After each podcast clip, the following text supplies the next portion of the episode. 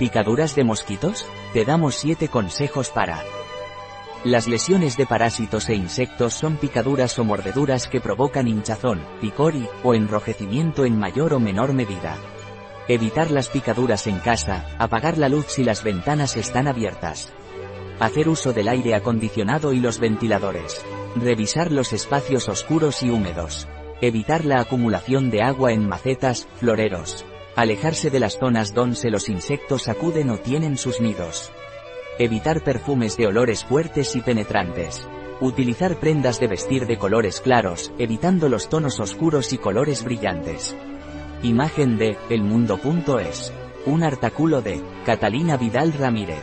Farmacéutica, gerente en bio-pharma.es.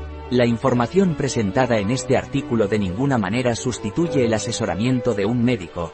Cualquier mención en este artículo de un producto, no representa el respaldo de ODS, Objetivos de Desarrollo Sostenible, a ese producto.